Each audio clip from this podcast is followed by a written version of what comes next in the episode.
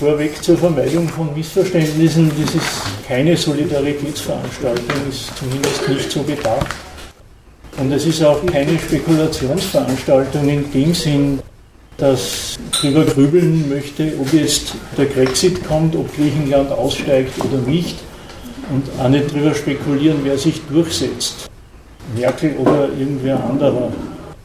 Diesbezügliche Bedürfnisse, auch die Geschichte mit der Solidarität, das kann man dann selbstverständlich gern diskutieren.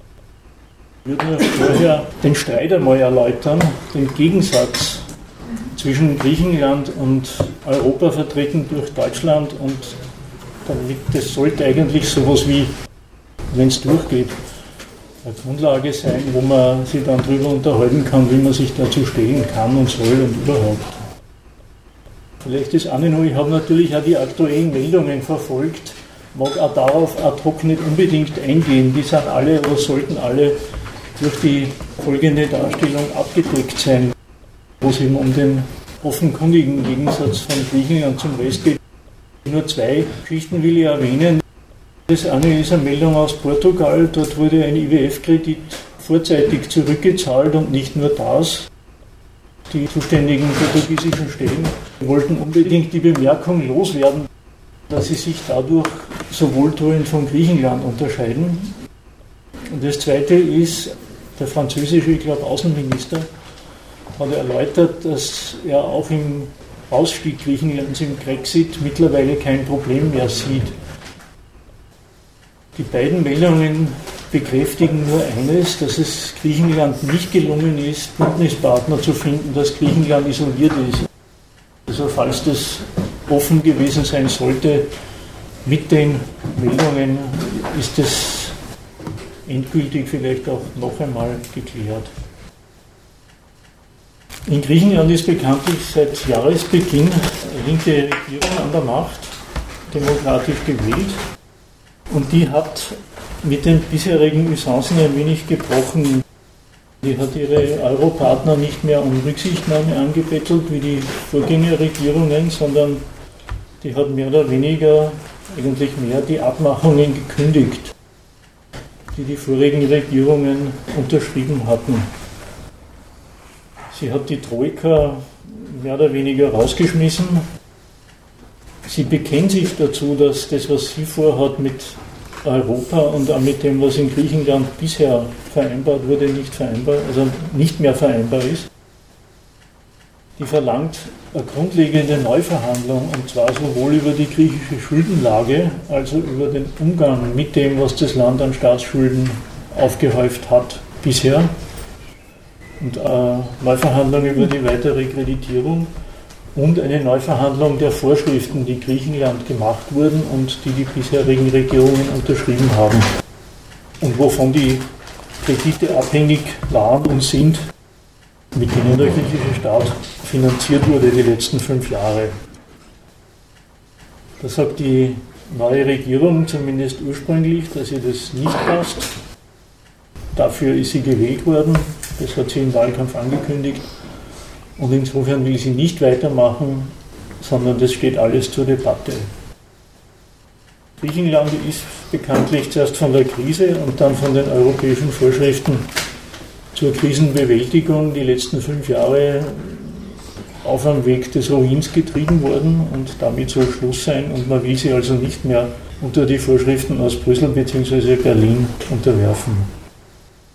Das wesentliche Argument, oder Argument ist vielleicht der falsche Ausdruck, es streiten immerhin Staaten miteinander, da geht es ja weniger darum, dass man gediegen argumentiert, sondern der wesentliche Hinweis, den die griechische Regierung der Welt und sich selber nochmal mitteilt, das ist der Hinweis auf die Absurdität dessen, was von ihr verlangt wird. Es wird einerseits die griechische Zahlungsfähigkeit sukzessive mit lauter Notkrediten verlängert. Ja, der Staat ist zum jeweiligen Schuldenbedienungstermin weiter finanziert worden.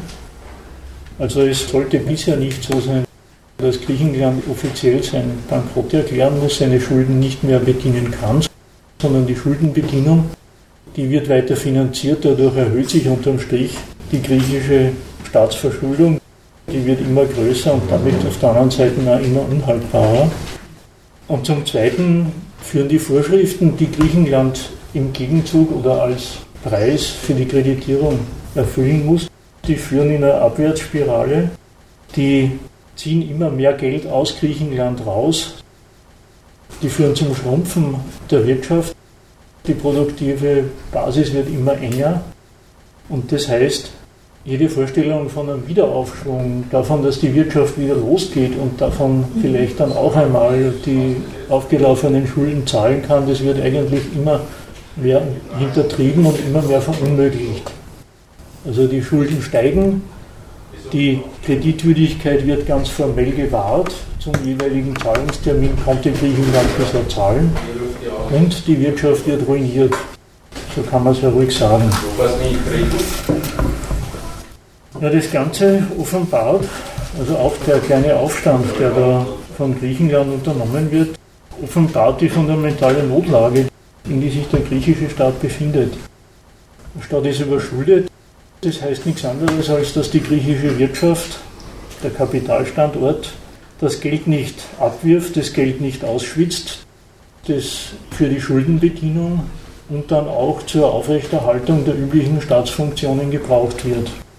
Der griechische Staat ist bekanntlich beim Finanzkapital, bei den internationalen Banken nicht mehr kreditwürdig. Und das heißt eben nicht nur, dass er seine Schulden nicht zahlen kann, er wird er immer unfähiger, seine bisherigen Tätigkeiten aufrechtzuerhalten. Als Vergleich vielleicht die Erinnerung daran, was man über Kärnten erfahren hat. Das war ja relativ lächerlich, was sich dort abgespielt hat, aber auch Kärnten ist nicht mal kreditwürdig und da hat man erfahren, da werden Straßenbauprojekte storniert, da werden Schulen zugesperrt, da steht das Krankenhauswesen in Frage, Kunst und Kultur wird auch nicht mehr so großzügig gesponsert wie vorher und und und. Und das ist alles geradezu lächerlich verglichen mit dem, was sich in Griechenland seit fünf Jahren abspielt. Was dort vom Staat verlangt wird, was der an Staatsaufgaben ist gleich Staatsausgaben nicht mehr tätigen darf. Das geht so weit, dass die ganze staatlich organisierte Klassengesellschaft, dass die lohnend benutzten Arbeiter, die von Unternehmen angestellt und bewirtschaftet werden, dass das alles nicht mehr so recht funktioniert. Das Volk ist zum Großteil außer Brot gesetzt. Es taugt als Basis für den Staat nichts mehr, weil das Volk nichts mehr verdient und deswegen dann zum Teil auch als Steuerzahler auffällt und umgekehrt. Weil der Standort zu wenig abwirft, kann auch der Staat seine Betreuungsleistungen für die Klassengesellschaft, also Infrastruktur, Gesundheit, Bildung und so weiter, nicht mehr im bisherigen Ausmaß erfüllen. Das Volk wird immer ärmer. Erstens durch die mangelnde Beschäftigung und dann auch zweitens durch die mangelnden Mittel, die der Staat hat, um arbeitslose Rentner und so weiter zu versorgen. Die Zahlungsfähigkeit wird und wurde bisher von außen aufrechterhalten, aber eben hauptsächlich dafür, dass der Schuldienst funktioniert. Dass Griechenland nicht offiziell seine Pleite erklären muss, das würde ja bedeuten, dass alle aufgelaufenen Schulden bei den Gläubigern zu streichen wären. Das soll oder sollte zumindest bisher verhindert werden und dafür ist die bisherige Finanzierung ja im Großteil auch verbraucht worden. Ich erinnere daran, die wesentlichen Termine sind inzwischen die Rückzahlungstermine beim IWF. Da ist wieder mal irgendwas fällig und die große Frage ist immer, zahlt Griechenland, können die zahlen, wollen die zahlen und was wird daraus?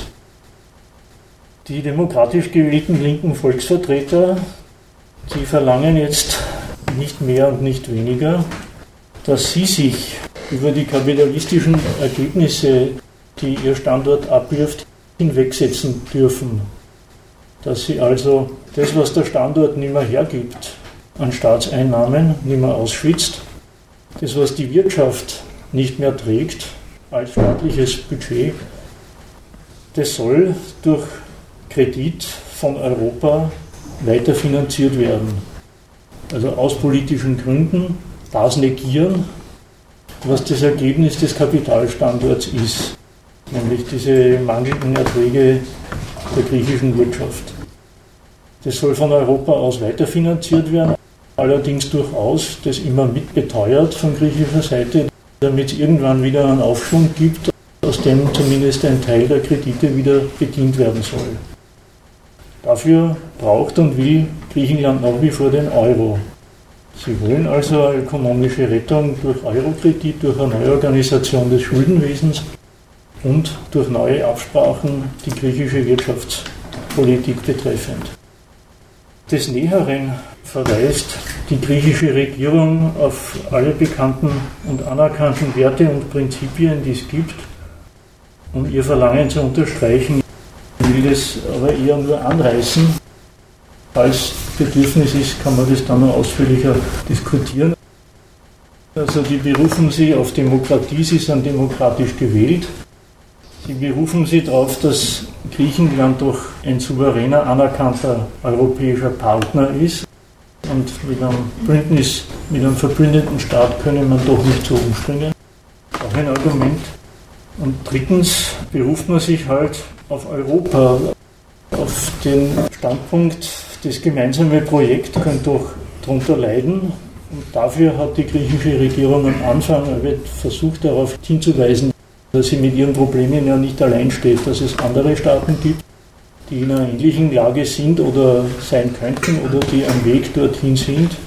Und dass das doch für Europa keine Perspektive ist, wenn der Erfolg mehr oder weniger von Brüssel aus kaputt gespart wird, weil das bringt die Leute gegen Europa auf. Da leidet der europäische Zusammenhalt. Aus diesen Verweisen, also man ist demokratisch gewählt, man ist ein Bündnispartner in Europa und das europäische Projekt selber könnte auch Schaden leiden, wenn ein Mitglied kaputt gemacht wird. Von allen drei Hinweisen ist eigentlich nur eins bemerkenswert, die sind gnadenlos abgeschmettert worden. Wie kann ich da noch sagen? Aber jedenfalls bleibt es bestehen, dass mit dem Verweis auf die eigene Notlage, auf Europa, auf alle Werte, die es gibt, verlangt also die Regierung eine Umdefinition der bisherigen europäischen Politik, den Umgang mit der Finanz- und Staatsschuldenkrise betreffend. Durchaus eine Revision der wirtschafts- und finanzpolitischen Generallinie der EU. Und sowas ist nach Lage der Dinge richtig ein kleiner Aufstand. Und die griechische Regierung, um auch das nochmal zu wiederholen, die hat sich ja ausdrücklich dazu bekannt, dass sie im Gegensatz zu Europa aufmacht, dass sie nicht mehr wie bisher die Direktiven übernimmt, vielleicht einen inhaltlichen Widerstand organisiert, wie das die bisherigen griechischen Regierungen gemacht haben, sondern sie sagt, das, was sie will, ist im Grunde genommen mit der bisherigen europäischen Linie nicht vereinbar. Da braucht es eine Revision. Die Antworten aus Europa, vor allem in Europa vertreten durch Deutschland, die lassen auch an Deutlichkeit nichts zu wünschen übrig. Die erklären in verschiedenen Varianten, aber unterm Strich ganz deutlich, das ist alles unvereinbar mit dem, was sich die führenden Euro-Nationen als Krisenbewältigungspolitik, als Finanzpolitik, als Schuldenpolitik, als Euro-Regime vorgenommen haben. Das sind richtige Klarstellungen der Laufzeit ein paar Monaten, wenn man so will, ein Lernprozess darüber, worum es in Europa geht, worum es nicht geht, wofür das Gemeinschaftsgeld gut ist und wofür es sicher nicht gut ist. Die vorherigen drei Argumente mag ich auch nur streifen. Zum Demokratieverweis, ja mein Gott, demokratisch gewählt sind sie alle, das ist der Schäuble ja auch. Und die diesbezügliche Antwort an Griechenland, die hat dann auch umgekehrt gelautet, ja, wenn die griechische Regierung mit so einem Programm gewählt wurde, dann hat sie halt den Wähler getäuscht und dann muss sie damit fertig werden oder am besten dem Wähler erklären, dass er hinters Licht geführt wurde. Also da wird nicht einmal sowas wie der gegensätzliche Anspruch zur Kenntnis genommen, der gegensätzliche Wille aufgenommen, sondern da wird einfach so getan, als wäre der europäische Standpunkt eh die Realität. Das ist nun einmal so und wer etwas anderes will, der will nichts anderes, sondern der tut so, als könnte die Realität ändern. Naja, was soll eine Regierung sonst machen? Oder Die Realität ist eben auch nichts anderes als der politische Wille der anderen Euro-Staaten. Also das Demokratiehinweis hat nicht gezählt. Der Hinweis darauf, Griechenland ist ein souveräner Staat und ist nach wie vor ein Bündnispartner in Europa, ist mehr oder weniger damit beantwortet worden, dass Griechenland vielleicht ein Staat ist, aber wenn er Staat bankrott ist, dann hat er im Grunde genommen seine Souveränität verloren. Dann muss er sich halt von seinen Gläubigern und Geldgebern diktieren lassen, was er mit dem Geld, das er ja nicht mehr hat in Wirklichkeit, oder dass er mit das sein Standort nicht mehr verdient, dann muss er sich von denen, die ihm das Geld geben, Vorschriften machen lassen, was er denn überhaupt dafür oder damit machen darf und was nicht. Wer pleite ist, hat quasi den Status des souveränen Staates, des souveränen Mitglieds nicht mehr, sondern der muss sich halt an das halten, was im Stabilitätspakt früher mal beschlossen wurde, im Fiskalpakt und was mit den vorherigen Regierungen ausgemacht wurde. Dass Europa sozialer sein sollte oder müsste, ist auch kein Argument.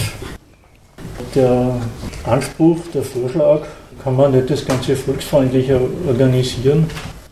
Der Sache nach auch abgeschmettert worden. Die schönsten Hinweise diesbezüglich sind immer die auf die Armut woanders. Man hört ja jetzt, ja, in anderen europäischen, auch in anderen Euro-Ländern sind die Renten noch viel niedriger. Das ist dann nie, versteht ja niemand so, sollte man vielleicht woanders die Renten erhöhen oder machen wir halt die europäische Einheitsrente, das ist alles arschklar, so ist es nicht gemeint, sondern dass sich die Leute woanders verarmen haben lassen, verarmt wurden, auch unter dem Euro-Stabilitätsregime. Das ist das schönste Argument dafür, dass das unbedingt so weitergehen muss und dass Griechenland von daher quasi dass das alles unberechtigt ist und keine Substanz auf seiner Seite hat. Dass Bevölkerungsteile verarmt werden, ist und soll im modernen Europa halt kein Argument sein. Das wäre quasi der Missbrauch des guten Gemeinschaftsgeldes, wenn damit Renten finanziert werden. Der Standpunkt, den Syriza, die Syriza-Regierung da einklagt, der klingt ein bisschen ähnlich wie Menschen vor Profite. Und die Antwort heißt nein, umgekehrt, Profite vor Menschen, weil alles, was kein Profit erwirtschaftet, was sich nicht rechnet, hat keine Existenzberechtigung. Da können auch größere Teile des griechischen Standorts und der griechischen Bevölkerung dazugehören. Das hat ein bisschen eine Ähnlichkeit mit dem Slogan, ist es aber nicht ganz. Da will ich vielleicht später nochmal was dazu sagen, worum es der Regierung geht und was der Unterschied ist zu diesen Gutmenschen von Attac oder von Occupy, die dann auch so sagen, also Menschen für Profite und so weiter. Auch das sanfte Kokettieren mit Russland und Putin will ich nur erwähnen, aber nicht weiter behandeln. Auch das ist bekannt. Ja, der Regierungschef hat über Pipeline verhandelt oder hat zumindest angekündigt, sowas tun zu wollen. Auch das alles übrigens nicht durch europäische Verträge gedeckt, also da gibt es noch einen gewissen Spielraum. Aber auch das ist ihm diplomatisch ausgerichtet worden, das steht ihm nicht zu. Wie gesagt, auch das können wir näher diskutieren. Ich will nur sagen, wenn Griechenland meint, da mit irgendwas kokettieren zu können oder so tun zu können, als hätte es Alternativen, dann ist das zumindest von Europa so beantwortet worden, dass das keine sind. Ob es wirklich welche sind oder so, oder ob es überhaupt ernst gemeint ist, ist eine andere Frage. Was ist eigentlich der höhere Sinn und Zweck dieses Austeritätsdiktats, dieser Sparzwänge, die Griechenland auferledigt wurden? Das ist der Gehalt dieser sogenannten Sanierungsimperative. Das Ganze kommt, soweit es mir halt bekannt ist, gerade in der kritischen Debatte darüber ein wenig zu kurz. Es wird zwar sehr viel beklagt, was mit Griechenland passiert, was von denen verlangt wird, wie dreckig es den Leuten geht, alles kein Geheimnis. Aber das Positive, den höheren Sinn des Ganzen, der kommt, zumindest soweit ich verfolgt habe, in der griechischen Debatte sehr wenig vor. Der wird entweder nicht gewusst oder nicht ernst genommen. Und das ist schon Das Ganze läuft nach wie vor unter, naja, das ist die Euro-Rettungsaktion, das ist das Stabilitätsregime, das der Euro braucht, das zumindest die maßgeblichen europäischen Staaten durchziehen wollen, weil sie am Standpunkt stehen, der Euro taugt nur was, wenn er es als Weltgeld mit dem Dollar aufnehmen kann, wenn er konkurrenzfähig ist, in der Eigenschaft auf der ganzen Welt auf Reichtum zugreifen und ihn zu seiner eigenen Vermehrung einsetzen zu können. Das ist meine der leitende Gesichtspunkt. Und das ist ernst zu nehmen, das ist der tatsächliche Haupt- und Oberzweck. Es geht um den Euro, wofür der verwendet werden darf und wofür nicht. Die spezielle Lage, in der sich Griechenland befindet, zeichnet sich ja dadurch aus, dass das Land einerseits in dem Sinn bankrott ist, pleite ist, dass es vom Finanzkapital keine Kredite mehr bekommt. Es wird nicht und ergreifend als nicht kreditwürdig erachtet und das heißt, nachdem Griechenland genau wie jeder andere Staat auch einen riesen Schuldenberg vor sich herwälzt, kann es die alten Schulden nicht mehr so bedienen, wie das Staaten halt machen, nämlich durch neue Schulden. Und außerdem fehlt ihm dadurch auch jeder Spielraum für eigene Manöver, für die Finanzierung dessen, was die griechische Regierung nach ihren Gesichtspunkten für nötig hält, um den dortigen Staat und die Klassengesellschaft aufrechtzuerhalten und weiter zu bewirtschaften. Die Geldgeber bestehen eben darauf, dass dadurch, dass Griechenland kein Geld mehr hat, es auch jede Handlungsfreiheit verloren hat, jede Souveränität verloren hat. Kredit gibt es zwar oder gab es bisher, aber eben nur nach Maßgabe dessen, wofür ihn die europäischen Gläubiger zur Verfügung stellen. Das kommt ab und an vor, das ist gar nicht so selten, dass ein Staat beim auswärtigen Finanzkapital keinen Kredit mehr genießt. Ist neulich in Argentinien der Fall gewesen. Bei Griechenland kommt eins dazu und das ist die Konsequenz der Gemeinschaftswährung verschiedener Staaten. Das Land ist nicht mehr kreditwürdig und das heißt in dem Fall ganz richtig buchstäblich und nicht nur metaphorisch, es hat kein Geld mehr. Ein Staat wie Argentinien, der mag ja pleite sein, der mag vom Ausland, vom Dollar- und Eurokapital keinen Kredit mehr kriegen, kann auch darüber seine Kredite nicht mehr zurückzahlen. Es hat aber immer noch seine eigene Binnenwährung. Und das heißt, der Staat kann sich Geld beschaffen, nämlich bei seiner Zentralbank. Geht so, der Staat als Finanzminister geht zum Staat als Nationalbank, nimmt sich einen Kredit, die Nationalbank gibt ihn, Sie schöpft den aus dem Nichts, das ist die moderne Form des Gelddruckens. Und damit ist der Staat im Inneren wenigstens zahlungsfähig. Der kann nach wie vor seine Beamten honorieren, der kann äh, alles, was er halt finanzieren will, weiter finanzieren. Jetzt weiß man auch aus Erfahrung, wenn ein Staat sowas macht, also dass die Notenbank den Staat finanziert, etwas, was beim Euro ja ausdrücklich untersagt ist was sich die Staaten bei seiner Einführung selber verboten haben. Wenn ein Staat sowas macht, sich durchs Gelddrucken oder eben durch die Kreditschöpfung der jeweiligen Nationalbank finanziert, dann weiß man, das wirkt sich auf die Währung aus. Das bringt einen mehr oder weniger schleichenden, gleitenden, vielleicht einen radikalen Kaufkraftverlust mit sich.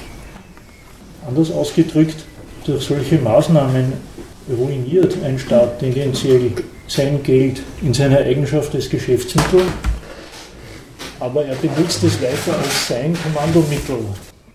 Er strapaziert als Mittel für seine Ausgaben, für seine Politik, für die Finanzierung dessen, was er im Inneren für nötig hält. Aber er untergräbt dadurch als taugliches Kapital durch seinen Wertverlust. Auch das ist eine Klassenfrage, kommt jetzt ja darauf an, wer die Preise erhöhen kann und wer die zahlen muss. Das sind alles Weiterungen, die im Moment nicht unbedingt relevant sind. Aber weil das so ist, wenn so ein Pleitestaat sich selber finanziert und weil so ein Staat weiß, er untergräbt die Kaufkraft, er untergräbt die Güteklasse seiner Währung, darum nimmt so ein Staat das Geld, das er auf die Art und Weise in die Hand nimmt, deswegen in die Hand und versucht halt ganz generell die Ausbeutungsbedingungen zu verbessern, zu vergrößern. Das heißt, er finanziert unter Umständen Infrastruktur, subventioniert Betriebe, die pleite sind, versucht der Ökonomie aufrechtzuerhalten, über diese Kreditfinanzierung einer Ökonomie vielleicht so viel Wachstum in Gang zu setzen, dass sich das Ganze wieder trägt und dass dadurch der Staat oder die Währung wieder konkurrenzfähiger wird. Dann nimmt der Staat also das Geld in die Hand und verbessert die Ausbeutungsbedingungen. In der Regel übrigens auch kombiniert mit Schaffung von Geschäftsgelegenheiten durch die politische Macht. Das heißt, der Staat setzt seine Gesetze ein, indem er die Bevölkerung billiger macht, damit das Kapital wieder anspringt und, und, und. Das Ganze beruht aber darauf, dass so ein Staat, Argentinien, Mexiko, sein Geld in diesem Sinn, im Sinne einer nationalen Währung, überhaupt noch hat. Griechenland hat das nicht mehr. Dieses Mittel steht den Griechen nicht zu Gebote. Wenn die pleite sind, dann haben sie nichts. Das ist die Härte, das ist das Neue. Und das ist ja das Besondere, dass durch die Euro-Gemeinschaftswährung natürlich erst so richtig in Gang gekommen ist. Sagen wir nochmal anders. Es ist jedem klar, dass ein Staat durch Gelddrucken nicht reich wird sondern dass er dadurch die Güte seines Geldes untergräbt. Er kann es aber probieren. Durch Geld und durch Reformen kann er versuchen, seine Wirtschaft so weit aufzumöbeln, dass die vielleicht wieder konkurrenzfähig wird. Wie es ausgeht, hängt dann auch von den Konkurrenten ab und von dem, wie die eigene Wirtschaft mit dem geschöpften Geld umgeht. Aber wie gesagt, in Griechenland ist das nicht so. Das können die nicht mehr. Und die Europäische Zentralbank darf es nicht oder nach ihrer Satzung will es auch nicht.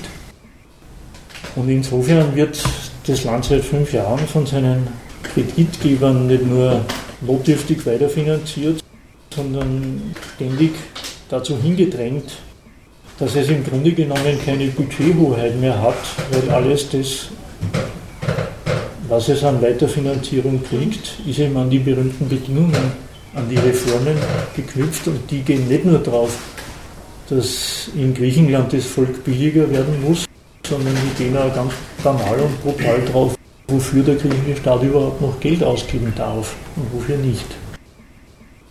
Die sogenannte Hilfe ist eben dafür das Instrument, das Instrument der Erpressung und da muss man sich nochmal daran erinnern, dass die Hilfe ja aus Krediten besteht. Insofern ist die Bezeichnung Hilfe ohnehin schon eine gewisse Frechheit.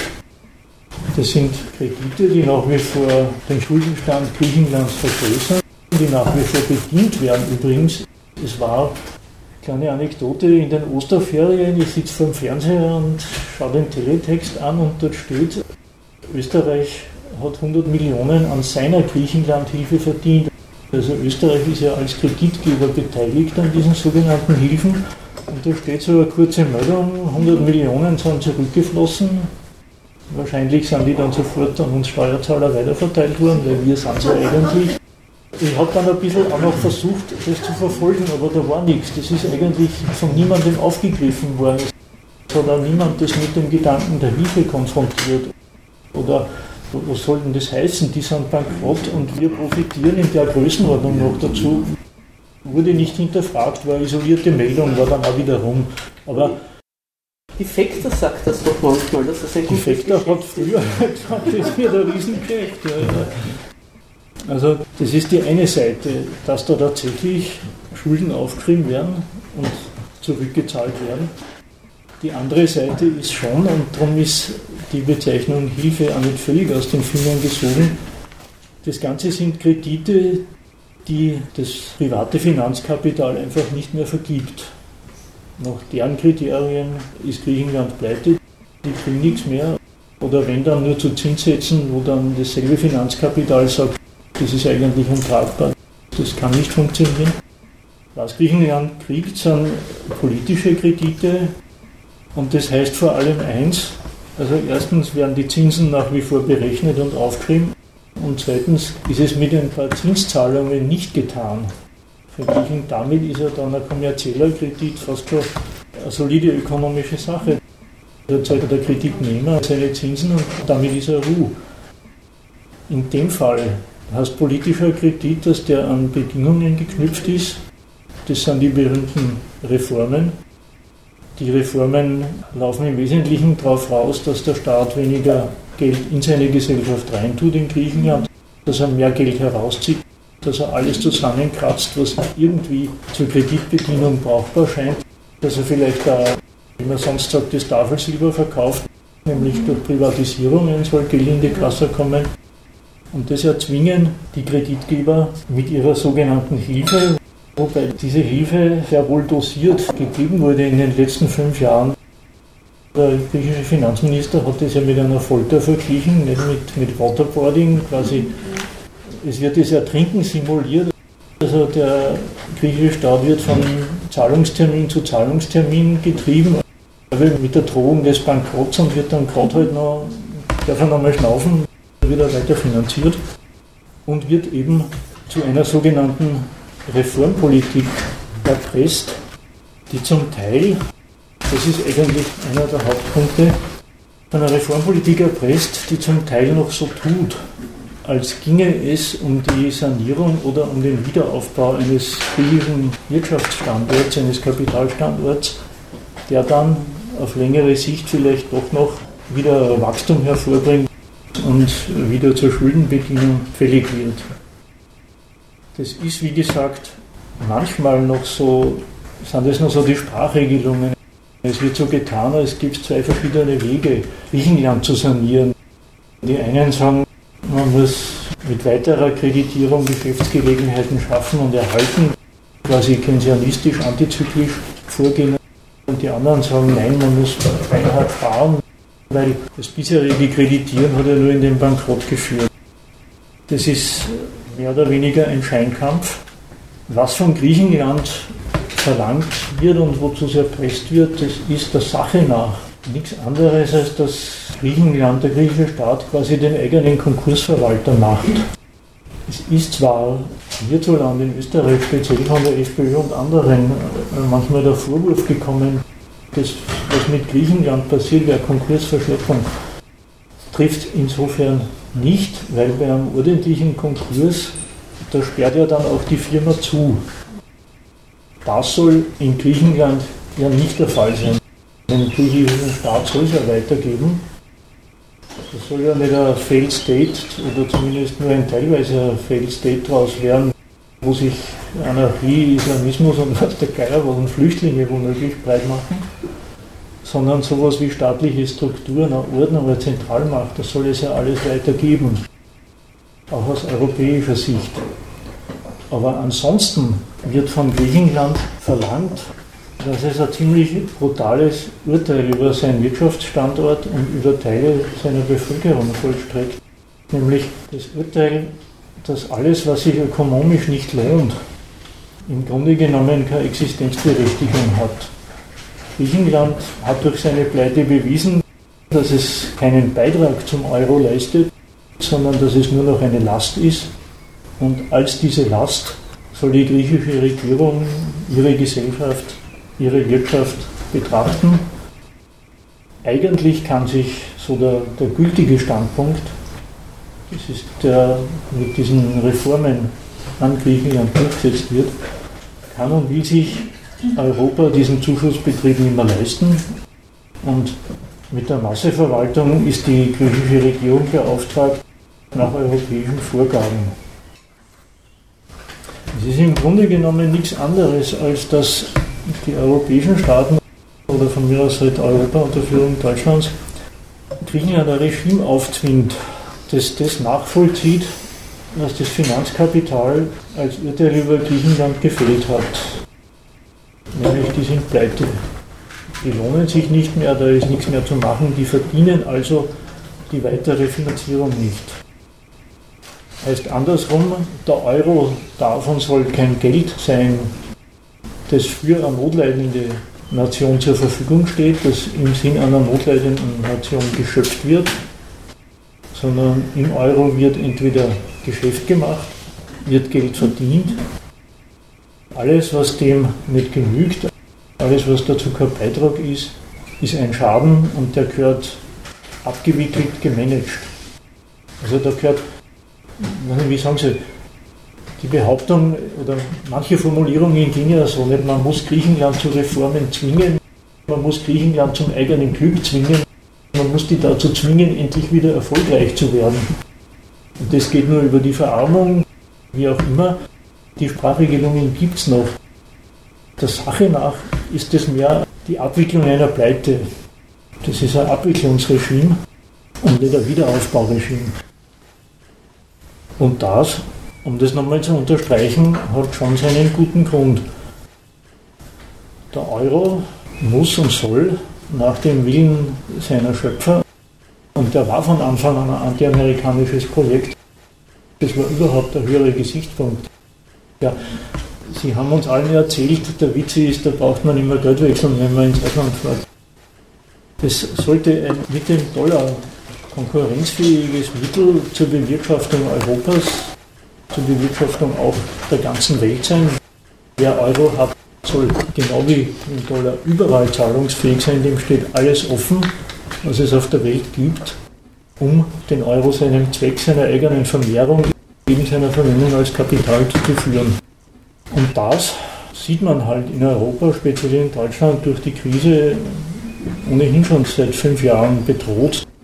Dafür haben sich die Staaten wechselweise selber an den alten Stabilitätspakt erinnert, haben den um einen Fiskalpakt ergänzt und verschärft. Und das wird auch an den unsicheren Kantonisten, Portugal, Spanien, Irland, aber eben in erster Linie an Griechenland vollstreckt. Soll gesagt sein, also es geht um einen Euro. Oder anders gefragt, was ist eine harte Währung? Was ist Weltgeld? Was zeichnet das aus? Wofür ist es gut? Und wofür darf das nicht gut sein? Das sind die Streitfragen, die im Moment ausgetragen werden. Kann man dann gerne noch ein bisschen näher besprechen. Vielleicht noch eine historische Reminiszenz, um, um was zu verdeutlichen. Der italienische Wiederaufbau nach dem Zweiten Weltkrieg der hat bekanntlich dazu gebracht, dass in Italien eine erkleckliche Staatsschuld akkumuliert wurde. Italienische Wiederaufbau als Industrienation nach dem Zweiten Weltkrieg ist zum Großteil durch die vorher von mir gekennzeichnete Form finanziert worden, dass sich der Staat selber kreditiert hat. Auch die Folgen waren bekannt. Die Lira war eine reiche Währung die ist im Verhältnis zum Schilling zur D-Mark ständig abgewertet worden. Die italienische Notenbank hat den italienischen Staat finanziert, die Staatsschulden gewachsen, die Währung weich. Mit der Einführung des Euro ist gerade in Italien und auf der ganzen Südschiene übrigens eine positive Perspektive verknüpft worden. Man war damals der Meinung, wenn man die alte weiche Währung los wird und endlich das gute harte Geld hat und wenn man dann auch so wenig Zinsen zahlen muss wie Deutschland, dann wird das eine Vereinheitlichung des europäischen Wirtschaftsraums mit sich bringen. Dann wird es eine Konvergenz, hat es damals geheißen. Dann wird es eine Konvergenz geben. Italien, Griechenland sind die entscheidenden Schwachstellen los. Schwache Währung, hohe Zinsen. Das Zinsniveau im Euroraum war eine Zeit lang wirklich einheitlich, jahrelang. Man hat eine harte Währung, man zahlt so niedrige Zinsen wie die erfolgreichen. Das zieht die Standorte hoch. Das war die damalige Perspektive. Und die hat einige Jahre funktioniert. In der Krise ist das Ganze anders bewertet worden vom Finanzkapital. Da haben die alten Unterschiede wieder durchgeschlagen aber eben um den einen brutalen Unterschied ergänzt. Ein Staat, der früher eine eigene Währung hatte und sich dadurch über das Urteil des Finanzkapitals hinwegsetzen konnte und seine Industrien, was auch immer, finanzieren konnte. Das ist nicht mehr der Fall.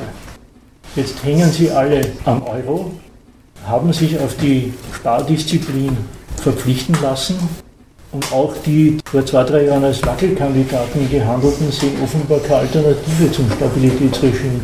Und vorher der Hinweis auf Portugal. Die sagen, wir wollen bloß nicht mit dem Pleite Griechenland geschlossen werden. Und auch alle anderen haben sich der deutschen Linie angeschlossen. Das ist also das eine. Es wird ein Kampf um die Güteklasse des Euro geführt. Der Euro ist nicht dazu da, um ökonomisch selbstständig nicht mehr überlebensfähige Standorte, Nationen zu finanzieren.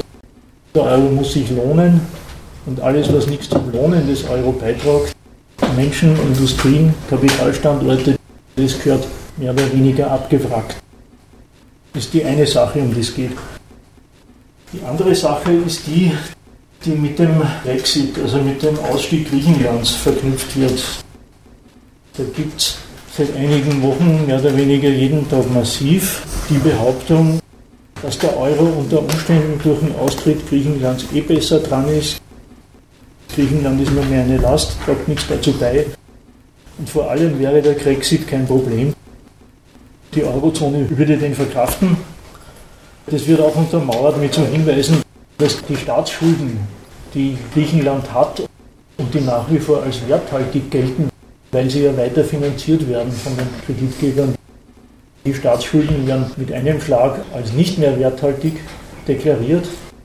Das ist, sagt Schäuble, kein Problem mehr, weil die griechischen Staatspapiere sind eh nicht mehr in privaten Händen, in den Händen des Finanzkapitals und können dadurch auch keinen Dominoeffekt auslösen, dass eine Bankpleite geht, das zieht die nächste Pleite nach sich und und und sondern die griechischen Staatsschulden sind ohnehin bei den institutionellen Investoren gemeint, sind die Euro-Staaten oder der IWF gelandet.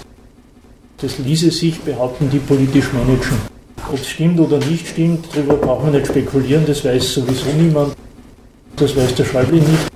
Das wissen nicht einmal die Märkte oder genauer gesagt wissen es die Märkte erst dann, wenn sie Konsequenzen draus ziehen und alles auf den Markt schmeißen, was irgendwer kauft der sachliche Gehalt der Botschaft Griechenlands Ausstieg wäre kein Verlust, ist die Botschaft an den Regierungschef, ihr könnt uns eh nicht erpressen. Glaubt bloß nicht, ihr hättet ein Mittel, wenn ihr euch für bankrott erklärt oder aussteigt, dann wären wir in Schwierigkeiten. Dem ist nicht so. Wie gesagt, ob die Botschaft stimmt oder nicht stimmt, das werden wir beim Brexit erfahren oder nicht. Aber gemeint ist, wir lassen uns nicht von dieser Perspektive zu Zugeständnissen bewegen, um es vorsichtiger zu formulieren. Das ist die eine Botschaft. Das Ganze unterstellt natürlich diese Ansteckungsgefahr, wenn gesagt wird, nein, die ist eh nicht gegeben, die griechische Staatsschuld ist eh irgendwo, nur nicht bei Banken, wo sie größeren Schaden anrichten könnten und und und. Wie gesagt, der Gehalt ist klar. Die andere Seite, und da agiert zumindest die deutsche Politik richtiggehend arbeitsteilig. Also der Schäuble sagt, die Griechen können sich ruhig schleichen, wenn interessiert. Vor allem, das schadet eh nichts mehr. Merkel sagt etwas anders akzentuiert, oder das ist die Frage, ob es anders ist. Die sagt, Griechenland soll unbedingt dabei bleiben, weil der Euro ist weit mehr als eine Währung. Zitat, der Euro ist stärkster Ausdruck unseres Willens, die Völker Europas wirklich im Guten und Friedlichen zu vereinen. Das ist so eine Sache. Wenn gemeint ist, das ist der stärkste Ausdruck unseres, des deutschen Willens, Europa zusammenzuhalten, dann stimmt ja. Wenn gemeint ist, das ist Ausdruck des gemeinsamen Willens, mit Europa und in Europa weiterzumachen, stimmt es nicht ganz, weil über den griechischen Willen wird er gerade ziemlich gnadenlos hinweggegangen. Aber das ist der zweite Gehalt dieses Kampfs um Griechenland. Wenn die Merkel sagt, Griechenland soll nicht ausscheiden, ist das insofern ernst gemeint, als das eine Weiterentwicklung Europas in einer anderen Hinsicht ist. Gemeint ist, wer dabei ist, ist dabei. Wer dabei ist, hat, weiter mitzumachen und muss die Konsequenzen tragen. Aber das Dabeisein selber, das soll längst nicht mehr oder spätestens ab jetzt nicht mehr eine Frage von nationalen Vorteils- oder Nachteilsrechnungen sein. Dass Griechenland kaputt geht, soll noch lang kein Grund dafür sein, dass die aus dem Euro und aus Europa aussteigen, sondern dass Griechenland kaputt geht, ist eben dann das Opfer das die bringen dürfen müssen für Europa, dafür, dass es mit Europa und dem Euro weitergeht. Das ist ein Stück Weiterentwicklung von einem Staatenbündnis. Staatenbündnis unterstrichen in dem Sinn, ja, Staaten kalkulieren, worauf lassen wir uns ein, was sind unsere Vorteile, was sind unsere Nachteile. Wollen wir das, wollen wir das noch? Es ist ja nicht zuletzt auch gerade in Österreich immer das Argument gewesen, Österreich profitiert von Europa, vom Euro, von der Osterweiterung. Jetzt ist an Griechenland auch klar, das Argument hat sich blamiert bis auf die Knochen. Das Griechenland profitiert nicht, im Gegenteil, Griechenland wird ruiniert vom Euro und von der Euro-Stabilitätspolitik. Und demgegenüber setzt zumindest Merkel den Anspruch, dass Europa mehr ist oder mehr sein soll oder mehr wird. Gerade im Moment als so ein Bündnis, das nach nationalen Vorteils-Nachteilsrechnungen geht, sondern dass das in Richtung Schicksalsgemeinschaft geht. Dass das in die Richtung geht, die man halt sonst nur von, ja, von einheitlichen Nationen kennt. Nicht? Man gehört dazu, man ist dabei und fürs Dabeisein und für den Fortschritt oder auch für die Verarbeitung einer Niederlage des eigenen Gemeinwesens müssen die Bürger halt dann Opfer bringen. Das ist der qualitative Fortschritt, der zumindest von Merkel anvisiert ist. Das Ganze soll unwiderruflich werden, das soll irreversibel werden. Wie es weitergeht, weiß man nicht. Nur das eine. Solche nationalen Notlagen und übrigens nicht nur Notlagen, die erzeugen in der Regel dann einen gewissen Separatismus. Nur das, was die slowenischen und kroatischen Separatisten im alten Jugoslawien zu Gebote hatten, die hatten ja Perspektive, die wollten nach Europa. Die wollten ja dem Belgrader Joch entgehen damit sie sich an dem Berliner, na damals war es unser Bonn, das Bonner und das Brüsseler Joch auferlegen können. Aber die Perspektive, das ist zumindest der Wille dieser neuen eisernen Lady oder wie, die Perspektive soll Griechenland nicht haben. Ob das in Griechenland wen schreckt, wen beeindruckt, wen wozu auch immer motiviert, das wird man ohnehin sehen. Aber das ist der Gehalt. Das ist eine neue Qualität, wenn man so will, kommt auf die europäische Politik eine Frage zurück, die bei der Einführung des Euro durchaus diskutiert wurde, aber dann ein bisschen vertagt wurde. Damals hat es ja Stimmen gegeben, die haben gesagt, das kann so nicht funktionieren. Eine Währung für verschiedene Staaten, es bräuchte zuerst so etwas wie eine politische Union, es bräuchte einen wie auch immer beschaffenen Einheitsstaat. Es braucht sowas wie einen europäischen Souverän, der dann über Währung, Kredit, Finanzpolitik disponiert, damit sowas wie eine gemeinsame Währung überhaupt gehen kann, überhaupt klappen kann. Aber nicht 10, 15 Staaten, die alle ganz verschiedene Bedürfnisse an eine und dieselbe Währung haben. Die Frage kommt, die ist damals verschoben worden. Damals ist im Lichte dieses Vereinheitlichungs-Konvergenzgedankens gesagt worden, durch den Euro vereinheitlicht sich Europa ohnehin und dadurch harmonisiert sich quasi die Wirtschafts-, Währungs-, Finanzpolitik eh von selber, mehr oder weniger. Oder dann gibt es Sachzwänge, die das erledigen. Die Frage kommt jetzt ein bisschen zurück und es wird deutlich, dass der Fortschritt zum europäischen politischen Subjekt genauso geht, wie sie jetzt geht.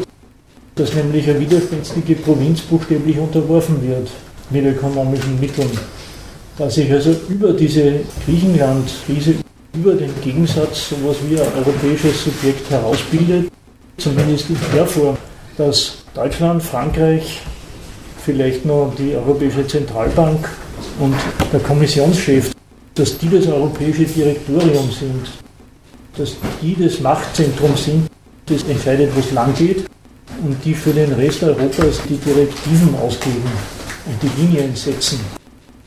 Die anderen Staaten haben offenbar auch die Alternative so gesehen, dass sie am Euro festhalten wollen und dass der Euro das Opfer wert ist, das halt im Moment die Griechen bringen müssen. Aber das ist der politische Fortschritt hin zu einem Machtzentrum. Und so ein Machtzentrum ist übrigens auch ein Schritt zurück aus ökonomischen Gesichtspunkten zur Klärung der Frage, wer kommandiert denn den Euro? Im Grunde genommen auf der Tagesordnung und Deutschland übernimmt gerade die Verantwortung. Will ich Folgendes sagen. Am Sonntag ist in der Türkei gewählt worden. Die AKP kriegt 40 Prozent und ist in Mehrheit weg. Mehr war nicht. Am nächsten Tag sacken die Börsen runter und die türkische Währung erleidet ein paar Kursverluste. Obwohl noch nichts passiert ist ökonomisch. Nicht? Es gibt keine neue Regierung, aber allein die Perspektive, dass die bisherige Sicherheit die AKP regiert, erstens und hat ein Konzept, die ist weg. Bisher behaupten die Türken alle, sie können nicht so recht miteinander und verlassen. Gut, auch das wird man sehen. Aber da ist unmittelbar klar, dass die politische Stabilität vom Finanzkapital als äh, total entscheidendes Datum genommen wird. Wenn unsicher ist, wer das politische Kommando über einen Standort hat, und das heißt auch, wer das Kommando über die Währung hat, wer die Kredit- und Finanzpolitik diktiert in der Türkei, wenn das unsicher ist, dann gehen auf alle Fälle einmal beträchtliche Mengen raus und das Ganze führt zu diesem hier an den Börsen. Und so etwas Vergleichbares ist auch dieses Direktorium in ökonomischer Hinsicht. Es bildet sich halt das Zentrum raus, es ist rasch klar, nein, von den beteiligten Euro-Staaten ist das Ganze nicht so zu verstehen, dass sich da jeder nach seinen Bedürfnissen verschulden kann. Gut, die Freiheit haben sie eh schon aufgegeben bei der Euro-Gründung durch Stabilitätspakt und so weiter. Es ist auch nicht so, dass jeder Verlierer nach seinen Bedürfnissen Ansprüche stellen kann, sondern es ist klar, es gibt das Zentrum, das diktiert die Richtlinien des Euro-Gebrauchs und das Zentrum, das steht für, der Euro ist ein Geschäftsmittel, der Euro ist Kapital und muss sich als Kapital bewähren.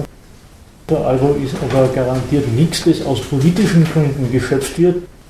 Der ist nichts, was von der Zentralbank, von der EZB erzeugt wird und dann an irgendwelche notleidende Staaten oder Hungerleider verteilt wird. Dafür steht das Euro-Regime, das sich im Moment gerade im Streit herausbildet.